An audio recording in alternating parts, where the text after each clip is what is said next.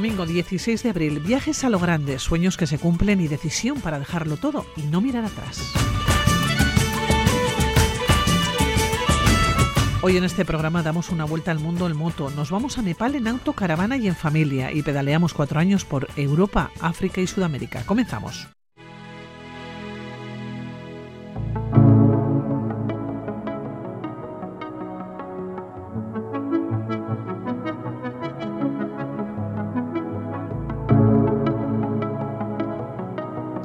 Tiene 59 años y dos hijos ya mayores. Ha dedicado su vida a sus empresas hasta que la crisis le obligó a cerrar.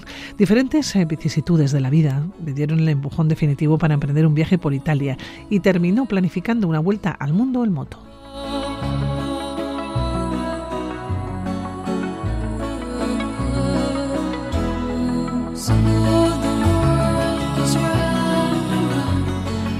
Después de dos años de fronteras cerradas por la COVID-19, nuestra invitada retomó el viaje que había comenzado en septiembre del 2019, que se vio interrumpido en marzo del 2020. Así que dos años más tarde voló a Chile a reunirse con su moto, con la chiquitina, que se había quedado allí.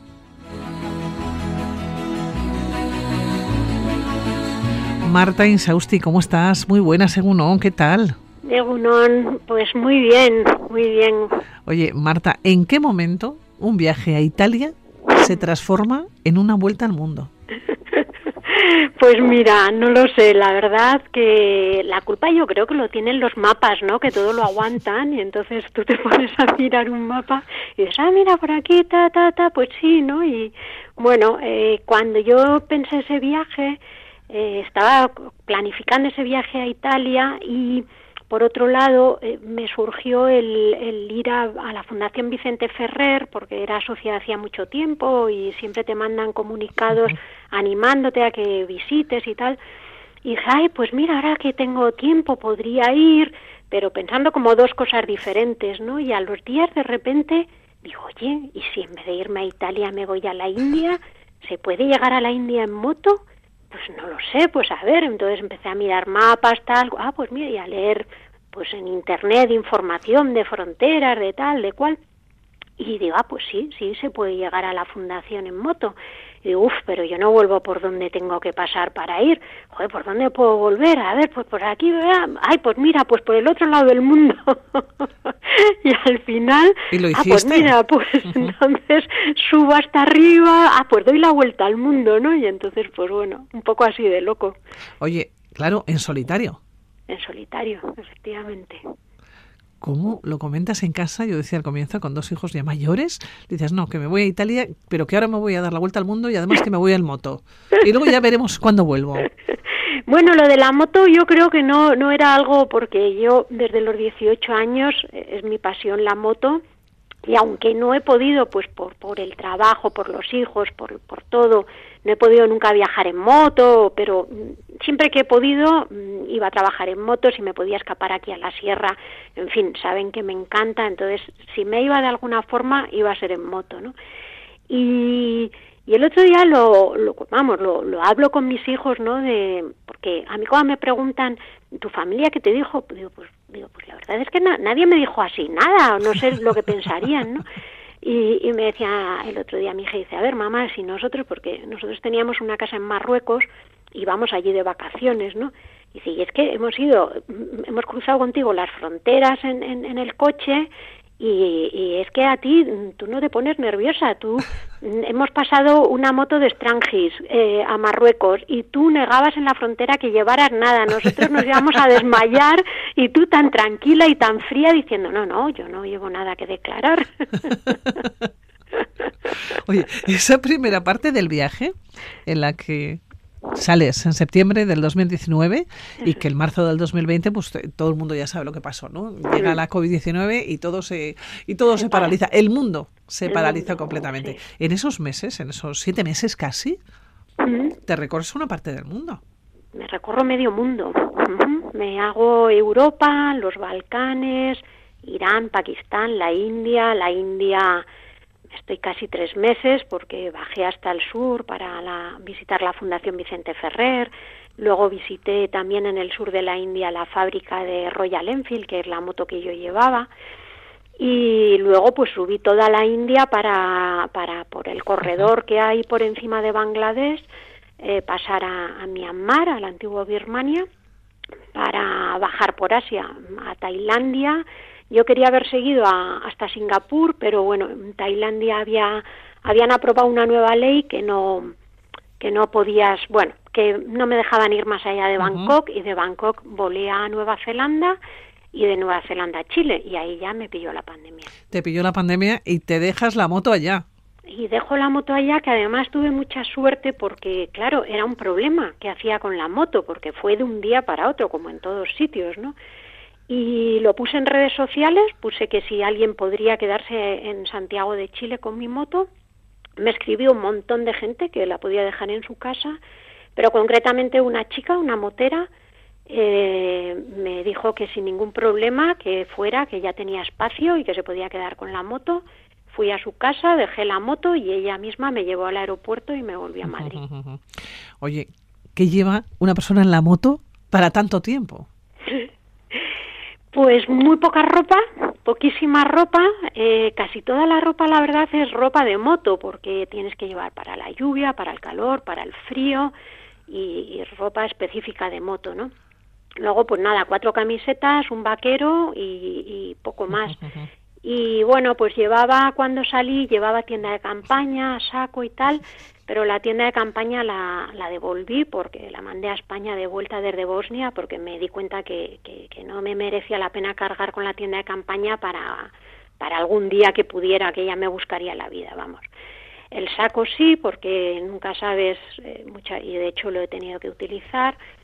Y herramientas de la moto, claro, también llevas cosas de repuesto, muchas medicinas, porque, bueno, pues que si antibiótico, que si tal, que si antihistamínico, que luego la verdad me di cuenta que era un poco absurdo porque en todas partes hay farmacias y en todas partes puedes comprar medicamentos. ¿no? Es el por si acaso.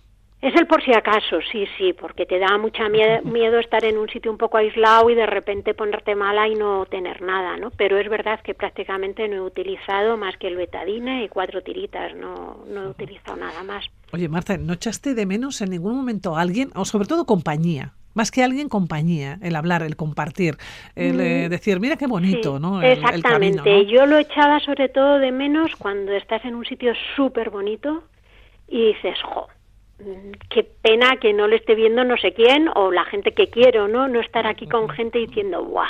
¿Qué, qué, qué, qué es esto? ¿Qué pasada? ¿no? Pero es verdad que el viaje te absorbe tanto, es, es un trabajo, y entonces eh, no, no tiene, es como cuando estás muy liado de trabajo, que no tienes tiempo para nada ni para pensar en nada, pues esto es igual, ¿no? Todos los días tienes que pensar por qué carretera vas a ir, qué tiempo va a ser, qué ropa te vas a poner, dónde vas a dormir, eh, el próximo visado, dónde lo tengo que tramitar, en fin, es un auténtico trabajo. Así que el marzo del 2020 se ve interrumpido, ¿no? Este viaje, pero en marzo del 2022, o sea, dos años más tarde, yo no sé lo que pudiste hacer esos dos años, tenías que estar como una, como, una leona enjaulada. Eso te iba a decir que como todo el mundo encerrada en casa y preocupada porque, bueno, primero no sabía si podría retomar el viaje, porque, bueno, aquello no acababa y en fin, pero preocupada porque yo estaba muy en forma cuando salí, ¿no? Y después del encierro no estaba ni psicológicamente, ni físicamente, ni nada preparada para, para afrontar el viaje, ¿no? Y, y, me preocupaba y la verdad me costó más la segunda parte, sobre todo hasta que me metí en el viaje, eh, porque yo en la primera parte venía de Mm, mucho estrés de trabajo, una vida eh, como muy al límite, ¿no? Y, claro, la segunda parte fue de dos años, encefalograma plano, sin hacer nada. ¡Ay, qué bien! Claro, y volver a coger ese ritmo eh, me costó, me costó mucho, sí.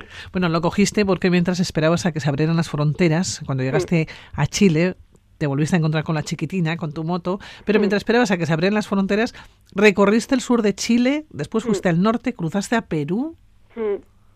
¿No paraste? No, claro, hasta, hasta Nueva York, fíjate si no paré. Oye, ¿Cómo es ese viaje por Sudamérica y también eh, cómo llegas hasta, hasta Nueva York? Porque creo que tuviste algún pequeño problema en un principio para tramitar ese visado para entrar a Estados Unidos. Tú habías estado en Irán. Mm, sí. Y bueno, ahí tuviste algún problemita que otro, pero antes de llegar a, Estados Unidos, ese viaje por, por Sudamérica, porque ya te encuentras desde época de lluvias hasta mares movidos, te pasó de todo. Sí, sí, sí. Bueno, es que claro, es mucho tiempo en la calle tirada y te pasa, claro, la gente dice, ¿eres gafe? Digo, no, es que es que estás eh, todo el día en la calle, entonces y, y sin parar de moverte, pues pues te pillan muchas cosas, ¿no? Me pillaron dos terremotos, varias tormentas tropicales, pero bueno, mm, a mí toda América me ha encantado, eh, tengo que volver, tengo que volver más despacio. Eh, cada país eh, es súper diferente unos de otros, ¿no? Yo, por ejemplo, pensé que Perú y Ecuador eh, iban a ser parecidos, no sé por qué, pero mm, son súper distintos, cada país tiene... Lo, y, he aprendido mucho, he aprendido todas las cosas que desde aquí eh, o yo por lo menos no me hago mi, mi, mi, idea de las cosas leyendo pues los periódicos o leyendo y allí pues mm, de repente ves la vida cotidiana ves el día a día entonces entiendes los problemas entiendes de dónde viene esto de dónde viene lo otro por qué pasa esto no la, la importancia de, de los pueblos indígenas no la cantidad de, de, de indígenas que hay en todos los países. En fin, eh, la multiculturalidad, el, multilingüismo, la complejidad para, para, gestionar todo eso, ¿no? Y, me ha encantado, me parecen unos países que tienen unos recursos naturales infinitos, infinitos, son grandiosos.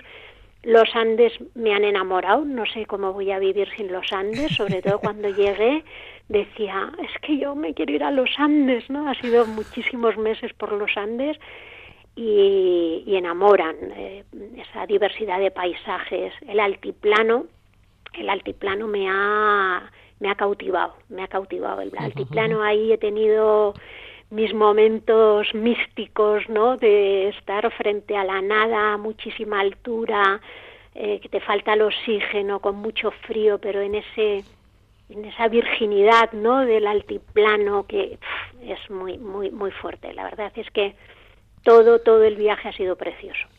Bueno llegas a México y querías entrar en Estados Unidos qué pasaba te dieron hora creo que para dos años y medio después sí. así fue dos años y medio después Claro, yo me quedé porque yo estaba acostumbrada a ir tramitando visas en muchos países que te piden visa, pues lo tramitas en el, en el país anterior, tienes que ir al consulado y demás. Entonces, cuando yo entré a México, empiezo, es muy complejo además la visa, de, bueno, tuve que rellenar un documento que tardé hora y media. Y después de ya todo eso, me dicen que vale, que dentro de dos años y medio, en además en, no sé qué mm, ciudad de México que, ni, que estaba a la otra punta. Y yo digo, pero qué locura es esta. Y entonces dije, nada, pues no, no, me voy a Monterrey a intentar enviar la moto a España corriendo porque se me acababa el tiempo que yo tenía para estar en, en México, me quedaban 15 días. Y entonces, pues se lo dije a un motero que había conocido en Veracruz, le escribí, le digo, oye, pues que no me voy a Estados Unidos, que me voy a Monterrey, que, bueno, y al rato me llama y me dice, mira Marta, he hablado con unos colegas moteros de Ciudad Victoria y que te pases a verles que ellos tienen la solución, que te que sí, que sí que vas a pasar, que no sé qué. Digo, bueno, me extraña mucho porque me había mirado yo todo, pero bueno.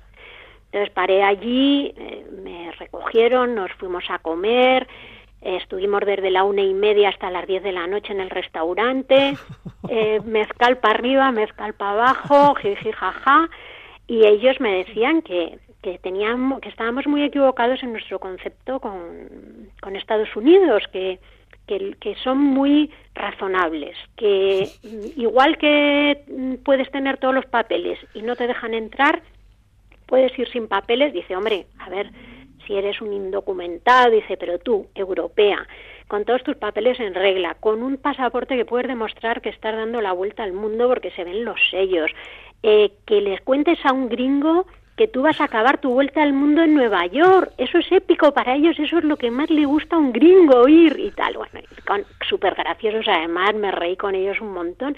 El caso es que me fui viniendo arriba y me fui a la frontera y, y es que además eh, yo había visto en la, y se lo enseñé a ellos, en la página del Ministerio de Asuntos Exteriores de España, eh, decía, ojo a los españoles que crucen de México a Estados Unidos, llevar todo en regla, porque eh, hay un acuerdo bilateral Estados Unidos-México que si Estados Unidos no te deja entrar, México tampoco te deja ya entrar y te quedas en un centro de detención hasta que te deportan dos o tres meses después incomunicado. Pues lo que te hubiera faltado, Marta. Yo decía, bueno, mira, por descanso. Madre mía. Y bueno, cuando yo le enseñaba esto a los mexicanos decían, híjole, eso sí que no lo sabíamos. Y yo ya, pues a verlo. El caso es que, bueno, me convencieron, me fui a la frontera, llego. Ellos me dijeron, eso sí, nunca mientas, nunca se te ocurra mentirles. Bueno, pues nada, me dan el típico papel tipo la esta que rellenas y que de repente hay unas preguntas de ¿vas a matar al presidente? No. ¿Eres un terrorista? No. Eh, ¿Tienes antecedentes penales? No. ¿Eres violador? No. Bueno, en fin. Y de repente, ¿has estado en Irán, Sudán? Sí. Y la funcionaria cuando me ve que pongo un sí, fue como que por poco se desmaya, ¿no? Y pensaba que me había equivocado y dice, no, no habrás estado en Sudán. Y, y digo, sí. Y dice, ¿en qué país has estado? Y digo, en Irán. Y dice, ¿y por qué has estado en Irán? Y yo, no, por la vuelta al mundo. Y me dice, enséñame el, el sello del pasaporte de Irán. Digo, es que Irán no te pone sello, precisamente para que te dejen entrar en otros países. Y digo, pero es que claro, si son un poco listos, ven por dónde he salido de un país y dónde he entrado por otro, he tenido que pasar por Irán. Y, y bueno, el caso es que se va a hablar con el jefe, vuelve, más preguntas, ¿y cuánto tiempo estuviste en Irán? Se va, vuelve, y cuánto tiempo vas a estar en Estados Unidos, se va, vuelve, pero ¿y por dónde vas? Bueno, yo ya me veía con el pijama naranja, detenida, te lo juro, un temblor de piernas, ganas de vomitar, yo diciendo, pero, pero ¿por qué he hecho caso a estos locos que, que me mandan? Y ya, eh, pues como a la quinta vez viene, me pone el sello, bienvenida a Estados Unidos, que tengas un gran viaje, eres una valiente, no sé qué, y yo así mirando y diciendo, mi cabeza solo decía, no me lo creo, no me lo creo, no me lo creo, y bueno, salí de allí riéndome, escribí a los mexicanos, híjole, qué pasado, y nada, y fenomenal, porque me había encontrado a unos polacos que les conté que estaba intentando tramitar la visa y me dijeron, uy, olvídate, dice, mira, hay otra chica polaca, eh, no, esta, holandesa, que ha querido entrar desde Canadá, imposible, ha dejado la moto en Canadá, se ha vuelto a Holanda, ha tramitado eh, la visa en Holanda y ha vuelto a Canadá. Me decían, ni lo intentes. Pues cuando les escribí, digo, yo he entrado a Estados Unidos y decían, no nos lo creemos. Digo, pues sí, estoy en Estados Unidos.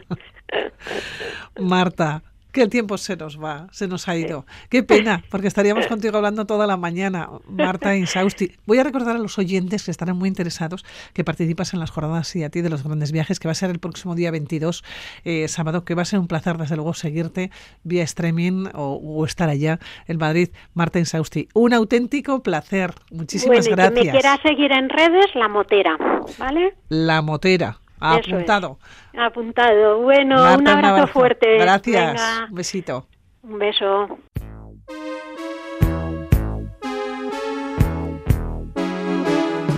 Soy apostador que se juega con honor la vuelta al mundo. Son dos trotamundos empedernidos eh, que pararon de viajar al formar una familia, hasta que se dieron cuenta de que estaban privando a sus hijos, Jara y Oliver, del mayor aprendizaje que podían ofrecerles. Decidieron reinventarse en el mundo online, venderlo todo y lanzarse a recorrer el mundo en familia sobre una casa con ruedas.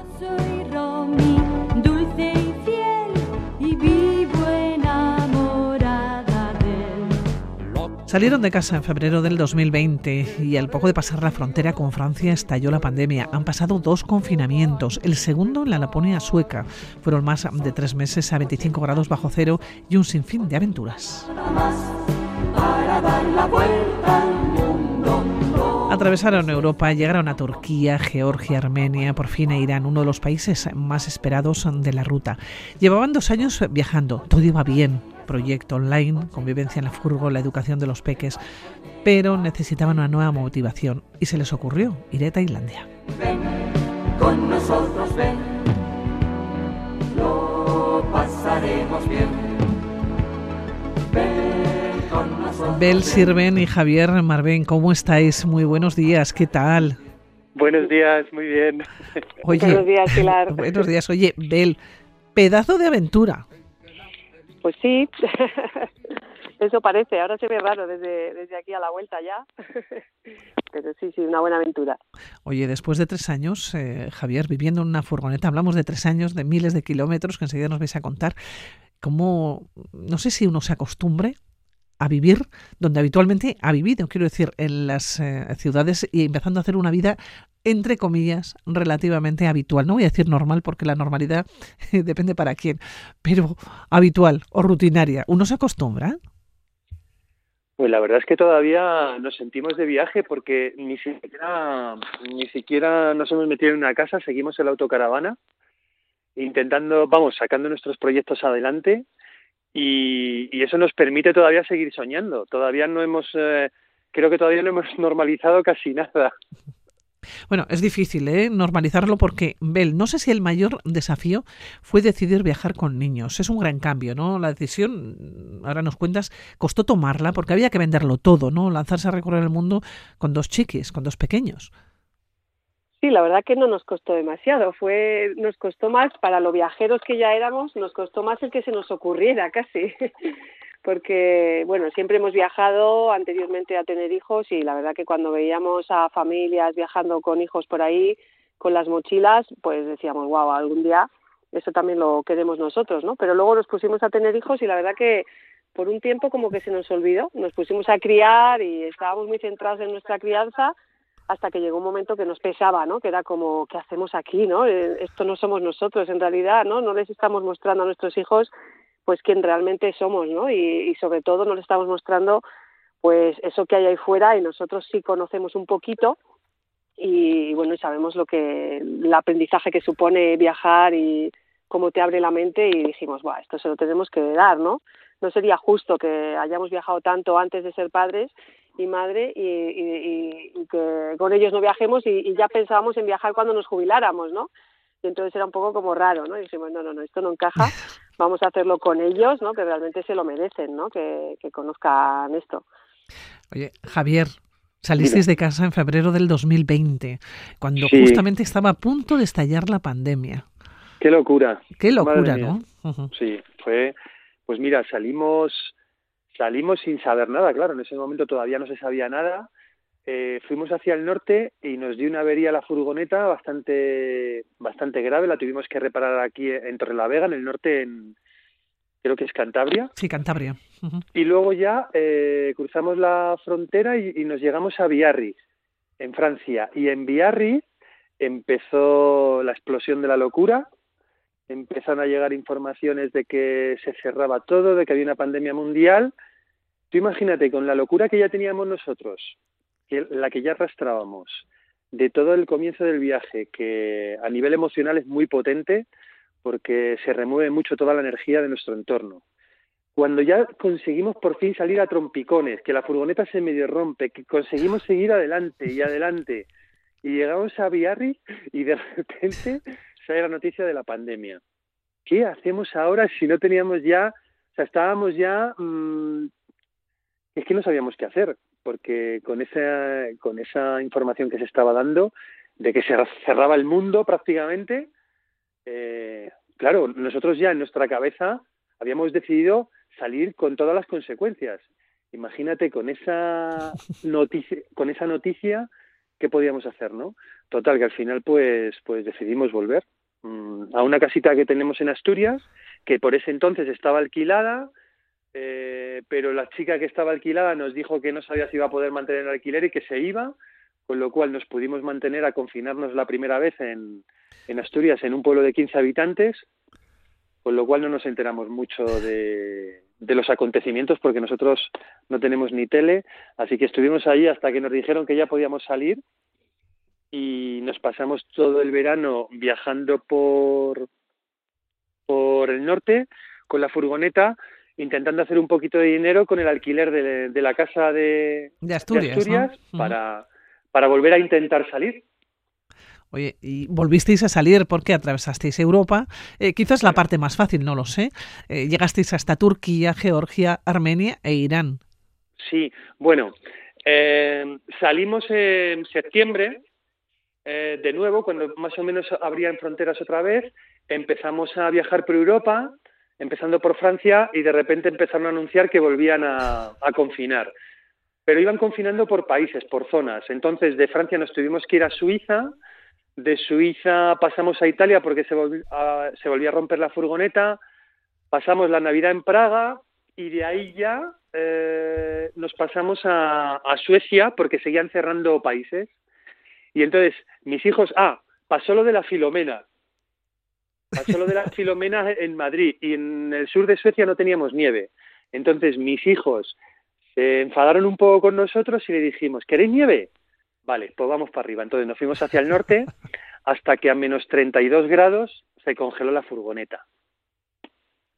Oye, y ahí nos quedamos. os pasó de, os pasó de todo. ¿eh? Bel, Sí, hija. Y todo lo que había dentro de la furgoneta congelado. Bueno, eh, se nos congeló el gasoil, el gas, el agua. eh, bueno, de- dentro de la furgoneta teníamos menos 18 grados cuando nos despertamos por la mañana. Y bueno, pues hacía bastante frío.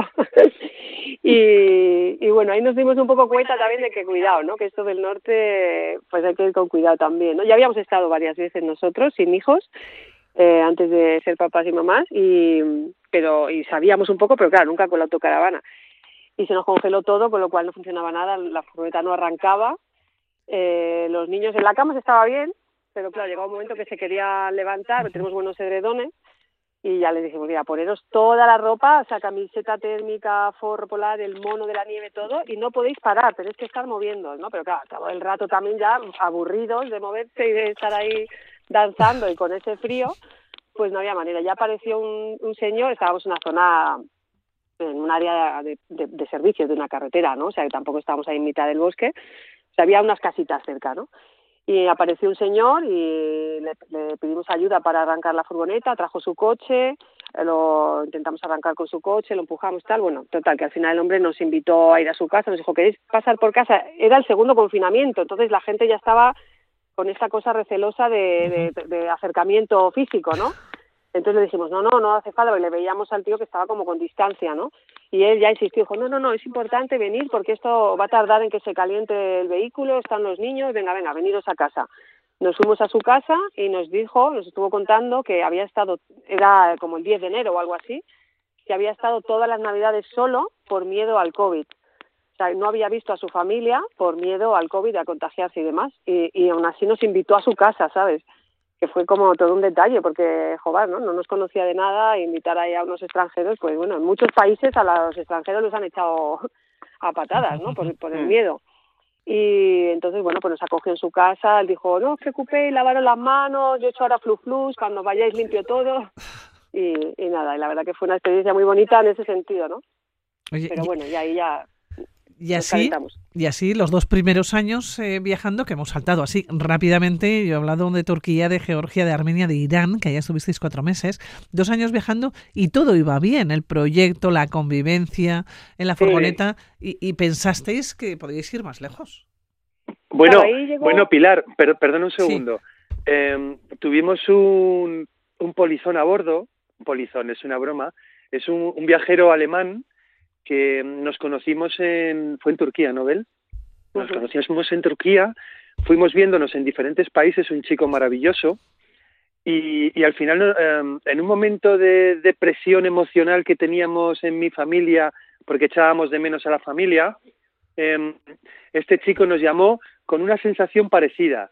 Al final nos juntamos para reconfortarnos mutuamente y estuvo viviendo con nosotros dentro de la furgoneta tres meses y medio, dur- durmiendo en el suelo. con nuestra perra.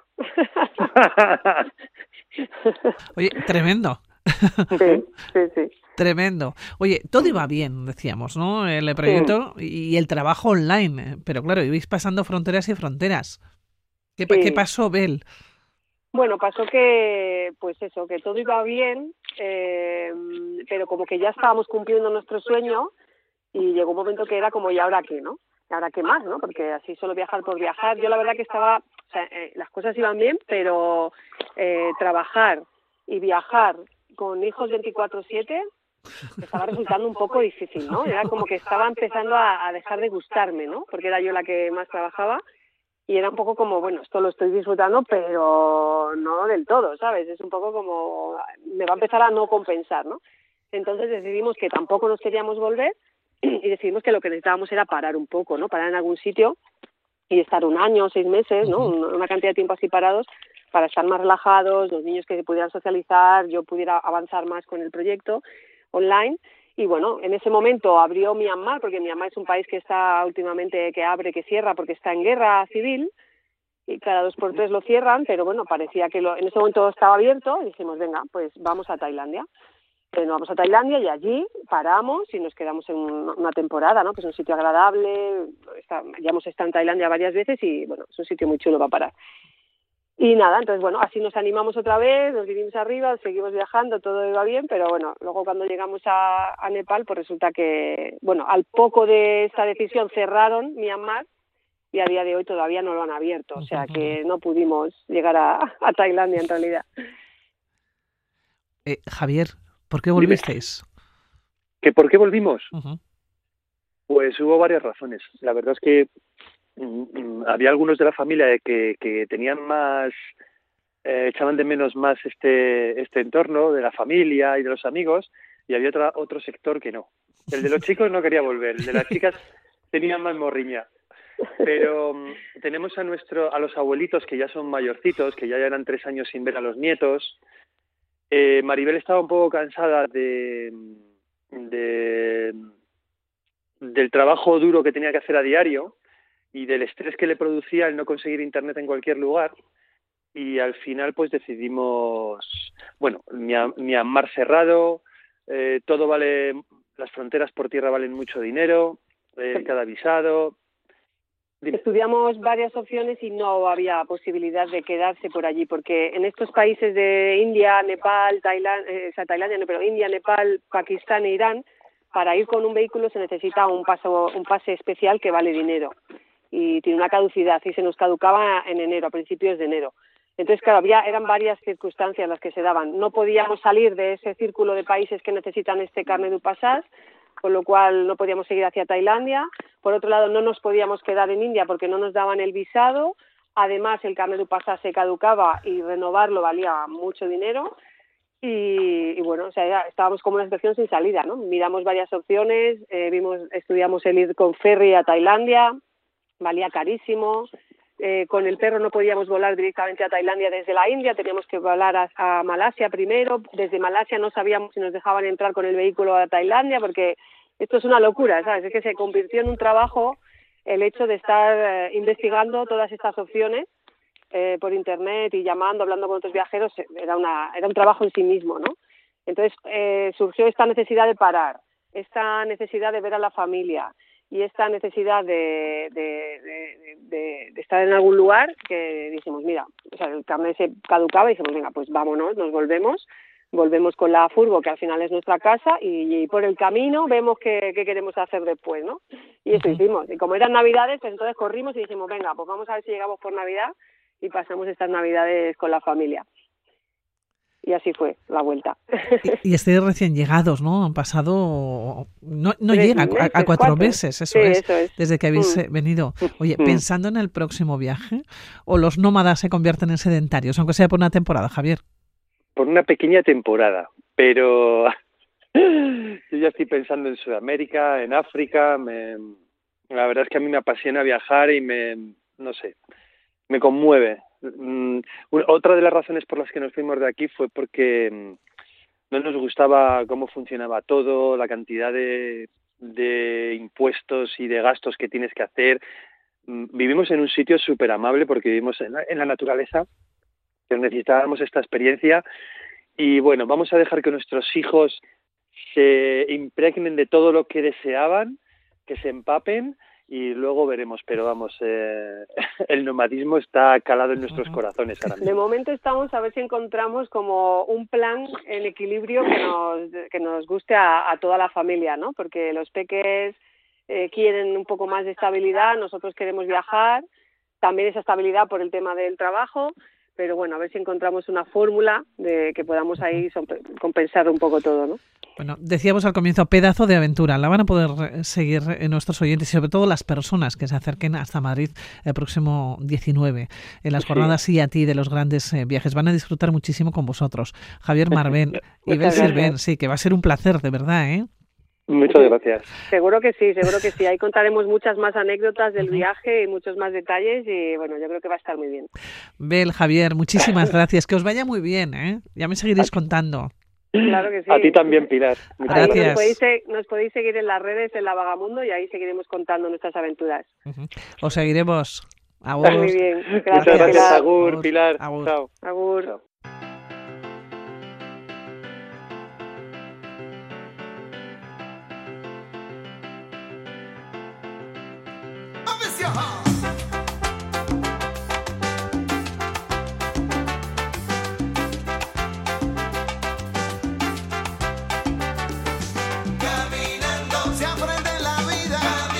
El viaje de José Javier aún no ha terminado. Cuatro años de viaje y 35.000 kilómetros pedaleando, casi en solitario.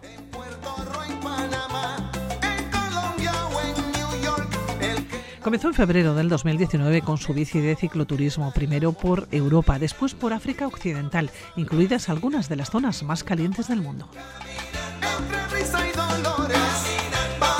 Allí descubrió las personas más hospitalarias que pudo imaginar y también los atardeceres más espectaculares. La pandemia hizo que cambiara de planes, aunque el freno duró poco y es que su mente estaba en Sudamérica, un sueño que cumplió.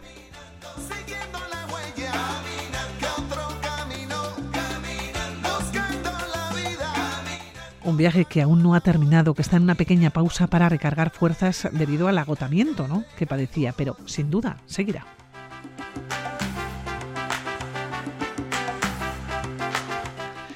José Javier Ayón, ¿cómo estás? Buenos días. Hola, buenos días Pilar, ¿cómo estás? Bien, oye, José Javier, ¿descansado ya, preparado ya para continuar el viaje?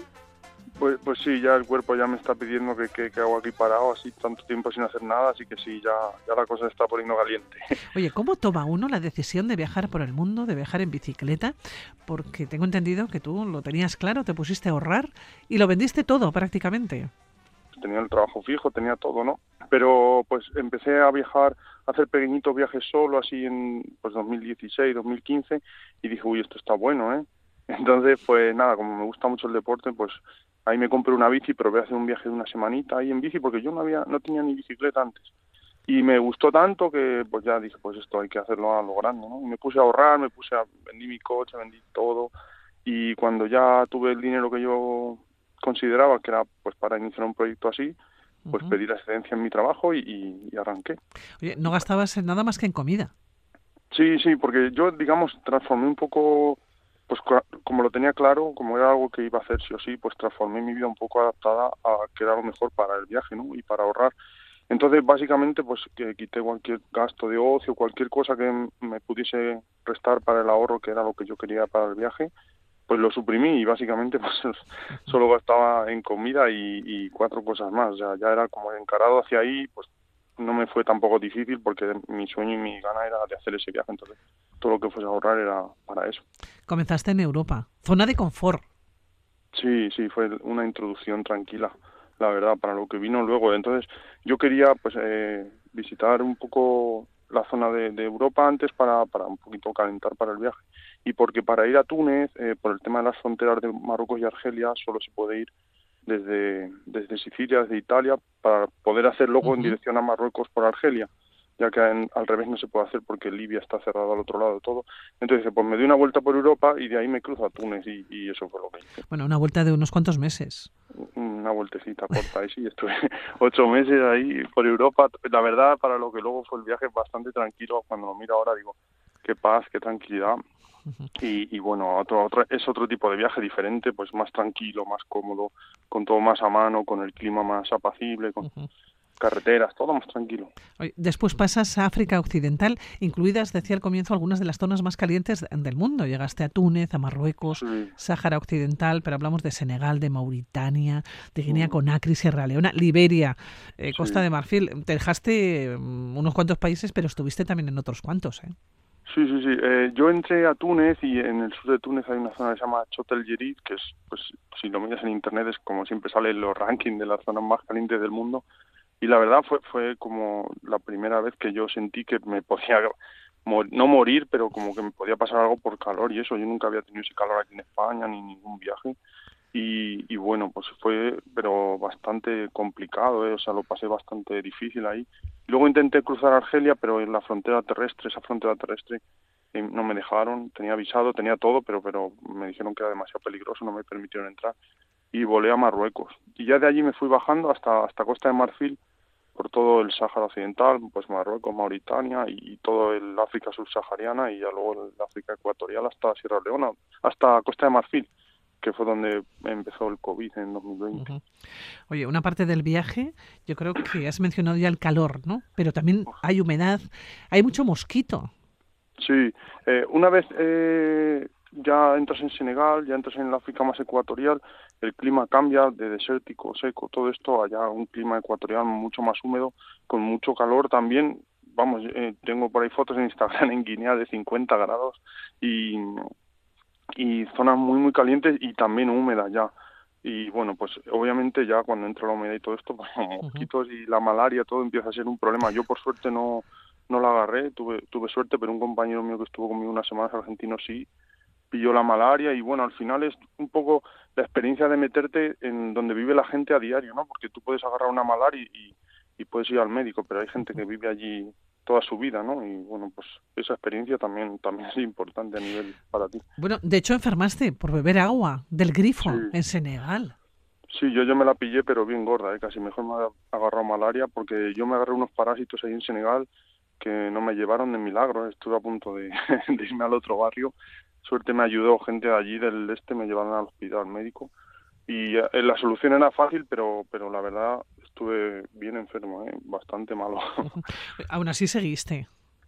Sí, yo ahí me, me pegó un buen palo, perdí como 13 kilos en 10 días algo así, que fue bastante duro. Y luego yo seguí, eh, realmente no es que ya no me encontraba demasiado bien, había perdido mucho peso, mucha fuerza, pero cuando estás en esas zonas de, de Senegal, luego de Guinea, todo eso, pues eh, casi que lo único que te queda es seguir, porque no es que puedes ir a un aeropuerto al lado, no es como si te pilla aquí en París o en Madrid, ¿sabes? Entonces yo decidí seguir y, bueno, ya la verdad sí que yo me, notaba muy débil, muy flojo y había perdido mucha vitalidad, y pero bueno, yo decidí seguir hasta que la pandemia casi me vino por, por accidente, vaya. Claro, te vino y te llegó en Costa de Marfil y ya decides volver a casa. Por lo menos esa primera parada la haces en casa para ver qué es lo que estaba pasando, estaba sucediendo y casi mejor la pandemia, desde luego, pues en terreno conocido. Claro, es que mira, Pilar, si te cuento, eh, yo estaba haciendo una ruta por el norte de Costa de Marfil, cerca de la frontera con Mali, Burkina, todo eso, con el chico este argentino, y no teníamos cobertura como en dos semanas o así. Y cuando agarramos cobertura en una ciudad un poquito al norte, eh, a mí me llegaron 200 mensajes de amigos, de familia, de todos lados de que estaba habiendo un, virus, o sea, como una película, ¿eh? ¿eh? un virus que estaba atacando al mundo, que estaban cerrando fronteras, pues rápido nos informamos y nos fuimos directos a la capital y en menos de dos días ya por la noche estábamos agarrando un vuelo para volver a España, porque en África Occidental tú tienes que ver que los países son muy pequeñitos y hay muchas fronteras. Entonces, si te están poniendo ya problemas para ir de unas a otras, probable que te quedes encerrado. Encima eh, se oía que iban a cerrar aeropuertos, cortar vuelos, todo. Entonces, fue en menos de 48 horas, estábamos en España. Desde que yo vi el teléfono, esa, ese capítulo que te contó, hasta que yo llegué a España, fue como un shock, porque en 48 horas pasé de estar haciendo una ruta en bicicleta por África a ah, estar encerrado en casa, ¿sabes? Encerrado en casa con mapas, porque tú eres un fanático de los mapas. Sí, sí, total. Yo lo primero que hice en Amazon fue pedirme los mapas de todos los países de Latinoamérica pues para ver cuándo me iba otra vez, porque me recuperé, estuve dos tres semanas recuperando peso, todo eso de lo que te conté antes de la enfermedad, y ya era todos los días poner en Google en Google Noticias fronteras, a ver cuándo empezaban a abrir alguna frontera, y, pero luego en verdad se fue complicando todo y fue como, ¿qué va a pasar? no Mucha incertidumbre. Ujú. Volaste a Sudamérica, volaste a Colombia. Sí, sí, sí. Eh, antes de eso yo me fui a Canarias, me hice las ocho islas en bicicleta, esperando para hacer tiempo. Y cuando me acuerdo perfectamente que estaba en La Palma y, y haciendo la búsqueda esta de fronteras en Google, salió Colombia abre sus fronteras a viajeros el 15 de diciembre. Y esa misma tarde compré el billete a Colombia ya para el 1 de enero, para el 2 de enero creo que fue. Mm. Y así has recorrido Sudamérica, has recorrido unos cuantos países, has seguido, ¿no? Hablamos de 35.000 kilómetros en total, pedaleando, casi en solitario. Es un Sí. viaje, también decíamos al comienzo, que aún no ha terminado. Oye, ¿la experiencia sudamericana? Sí, muy bien. Mira, que yo ahí cuando me, yo me voy a Latinoamérica, yo antes de irme decido darle una vuelta al viaje, ¿no? Y yo estaba haciendo cicloturismo, eh, casi todo por asfalto, la bici preparada para eso, y vendo esa bicicleta, me compro una bicicleta con ruedas más anchas, otro tipo de bicicleta, para hacer otro tipo de rutas más alejadas, más de, a- más de tierra, más por montaña y eso en los Andes, porque yo lo que quería era recorrer todos los Andes. Y, y eso es lo que estoy haciendo dos años y pico ahí, pues haciendo todas las rutas que, que conozco o que he estado viendo de otra gente que la ha hecho así más extremas y eso. Y el viaje ha mutado un poco de un viaje de cicloturismo a un viaje de aventura, pero aventura casi expediciones de extremas de, de bicicleta. Sí. Oye, ¿y cómo cruzaste las fronteras? ¿Cómo has ido cruzando las fronteras? Eh, Porque Uy, algunas de ellas estaban cerradas por la pandemia, ¿no? Sí, te da para un libro. Eh, es que, eh, no, algunas no, todas estaban cerradas. El año 21 yo eh, hice la Navidad en Argentina. Yo empecé en Colombia y le hice en Argentina la Navidad. Y todas esas fronteras me las crucé ilegal, me las crucé por donde la gente del lugar, pues gente que vive en los pueblos fronterizos, pues su comercio se basa en, en el cruce de fronteras. Y aunque las fronteras estaban cerradas, pues un poco hacían la vista gorda para los policías, todo eso para la gente. Entonces, yo pues utilizando esas vías de cruce pues crucé por ahí eh, crucé a Ecuador luego crucé a Perú de Perú crucé a Bolivia volví a Perú volví a Bolivia otra vez. Y luego ya la última para cruzar Argentina pues crucé con un amigo que estábamos viajando juntos ese tramo por una zona así de muy muy alejada una frontera muy alejada que es la, segunda frontera más alta del mundo eh, muy cerca del triángulo Bolivia Chile Argentina. Cruzamos por ahí por un paso de mulas muy alejado, la verdad muy espectacular también, y ya en Argentina regularicé mi situación a nivel Oye, migratorio. Sí, después de cuatro años viajando en bicicleta con una pandemia por medio, ¿se llega a perder el, miedo, la inseguridad? Eh, mira, más que perder el miedo, que hay, como te digo, con esta mutación de viaje que te he dicho, un viaje más de aventura, un poquito más, por las zonas por las que hemos estado, he estado pasando, digamos que a temas de seguridad ya no, no tienes problema, porque son zonas muy rurales, muy alejadas, o sea, pues lo único que te puede pasar alguna caída, algo así, ¿no? Pues que ahí no te va a ayudar nadie, ¿no? Pero a nivel seguridad no, no, ten- no, no tengo ya esa preocupación por el tipo de rutas que hago. Ahora sí te digo que conforme van pasando cosas y vas viendo cómo por sí solas se van solucionando o tú vas confiando en tu capacidad de ir solucionando problemas que van surgiendo, pues no es que no te preocupe que pase algo, sino más bien que tienes la confianza de que vas a vas a acabar solucionándolo de alguna forma o alguien te va a ayudar o el propio viaje se va a encargar de, de darte la solución, ¿no? Entonces, más que miedo a que no pase nada, que pueden pasar cosas, es la confianza a que la solución va a llegar de alguna forma y no va a haber ningún problema como siempre ha pasado, ¿sabes? Bueno, cosas te han pasado, evidentemente, porque el día a día es así, pero pocos robos. Uno, creo, en Alemania. Buf, Mira, en Alemania me robaron una chaqueta, eh, pero no fue nada, en verdad, pues me descuidé, me metí en la carpa, la dejé secando y se la llevó un chico, tampoco fue mucho. Sí tuve un robo fuerte en Colombia que casi me matan, me machetearon ahí la bicicleta, me asaltaron con machete y eso y casi me, me matan a mí también. Me robaron la bici, me robaron todo, pero bueno, la bici la dejaron, fue, fue una aventura también esa. Eh, y bueno, pero no, por suerte no me pasó nada, eh, solo pues la amenaza, me cortaron un poquito en la tripa, pero no un corte fuerte, así solo un arañazo, otro poco en el cuello y ya, pero sí que fue un robo bastante, bastante violento, la verdad que sí, sí fue duro eso. Bueno, la chaqueta de Alemania es una anécdota, Sí, una, una pequeñísima anécdota a comparación de la de Colombia. totalmente, totalmente. Sí. Oye, viajas sin prisa, Mm, te puedes quedar no. 10 días seguidos en un lugar y no pedalear, ¿no? Hacia otro destino. Y, totalmente. sí, y me llama la atención eh, que cuentas cómo has descubierto a las personas más hospitalarias eh, que has podido imaginar nunca, ¿no? Y las encontraste en, en África. Sí, mira, eh, yo antes de, de salir de viaje, pues obviamente leí libros de gente que había hecho lo mismo, me informé y todo el mundo decía, ¿no? Que, que la gente es muy hospitalaria. pero ni en mis mejores sueños te cuento que yo yo pensé que iba a ser como como fue luego, ¿eh? porque la gente de África, de, sobre todo los países musulmanes, luego eh, pues todos los países de África, ¿no? Hay incluso gente millonaria europeos que viven allí que me han ayudado, pero no sé hasta qué punto, o sea, de, no solo la gente pobre que es como lo típico que dice, cuanto más pobre más ayuda, no, también gente de mucho dinero que me ha ayudado muchísimo, te digo, ¿eh? y en América también, y te digo, ni en mis mejores sueños me imaginé que iba a encontrar tanta hospitalidad, tanto cariño, tanta gente que te deja marcado y tanta gente que te ayuda cuando cuando lo necesitas y que aparece como por arte de magia pero realmente te da justo lo que necesitas y que ni siquiera se lo has pedido a nadie, sino simplemente viene y por sí solo te, te dan lo que justo justo necesitas, ¿sabes? Como magia, no sé cómo decirte. Oye, eh, José Javier, este viaje decíamos también que está en una pequeña pausa, ¿no? Para recargar eh, fuerzas. ¿Tienes claro ya tus próximos eh, viajes o tu próximo destino? Sí, mira, eh, nos, eh, yo con dos amigos hicimos los últimos seis meses del año pasado, hicimos una ruta por Perú, muy, muy difícil, o sea, pero te digo, muy, muy difícil, eh, durísima en cuanto a exigencia física, en cuanto a toda la organización, la comida, muy difícil. Y yo, a, los tres hemos acabado, pero muy cansados. Y yo personalmente a, acabé tan cansado que, que hasta me asusté un poco de las sensaciones que estaba teniendo en el sentido de que ya casi me daba hasta asco la bicicleta de lo cansado que terminado.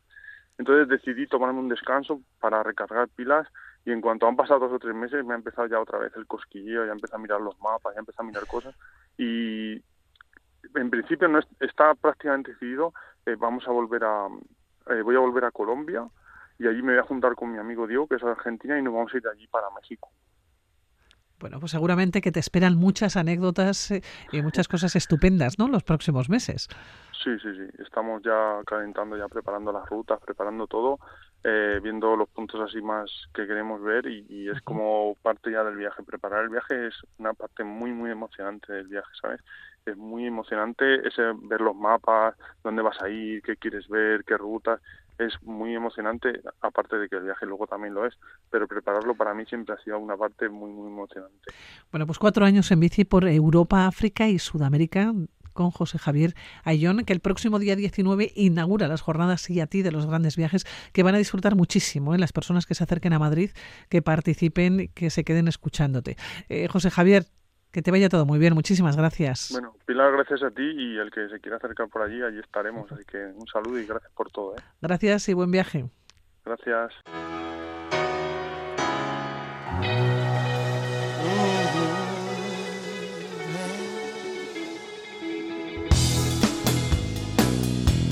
It's now or never. Come hold me tight. Kiss me, my darling. Be mine tonight. Tomorrow will be too late. It's now or never. My love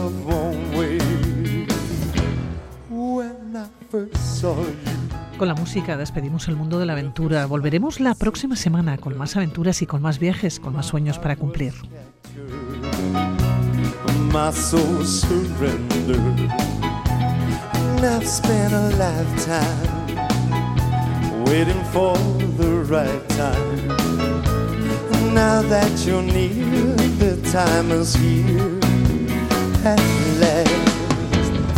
It's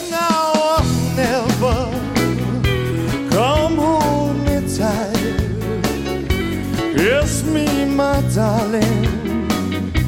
Be mine tonight. Tomorrow will be too late. It's now or never. My love just like willow. We would cry an ocean, and if we lost true love and sweet devotion, your lips excite me. Let your arms invite me. For who knows when we'll meet again this way. It's